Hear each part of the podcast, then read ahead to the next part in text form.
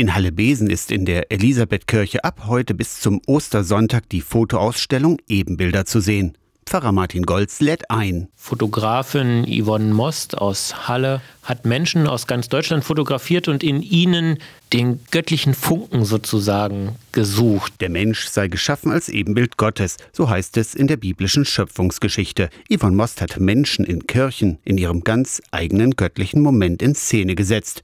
Den Kopf abgelegt auf Gesangbüchern ruht ein alter Mann auf der Kirchenbank und blickt in die Unendlichkeit.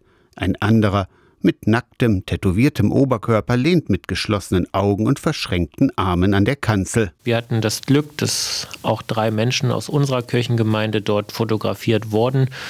Und so war es uns auch ein Anliegen, dass wir die Ausstellung dann hier in unsere Kirche holen. Dazu haben Kinder und Jugendliche aus Silberhöhe ihre eigenen göttlichen, ihre Glücksmomente im Alltag fotografiert. Unsere persönliche Marke sozusagen, weil es ja gerade bei uns auch hier im Bereich der Silberhöhe, in diesem sogenannten Brennpunktviertel, auch mal spannend ist, das Göttliche, das Gute zu suchen. Nicht immer nur das Schlechte zu sehen, sondern eben auch mal zu gucken, was läuft denn hier? Wofür können wir dankbar sein in dieser Zeit? Auch das bedeutet ja Passionszeit, sich auch mal bewusst zu machen, wofür man dankbar sein kann. Ebenbilder ist ab heute in der Elisabethkirche Besen zu sehen, geöffnet täglich von 12 bis 16 Uhr, an den Wochenenden auch länger. Aus der Kirchenredaktion Torsten Kessler, Radio SAW.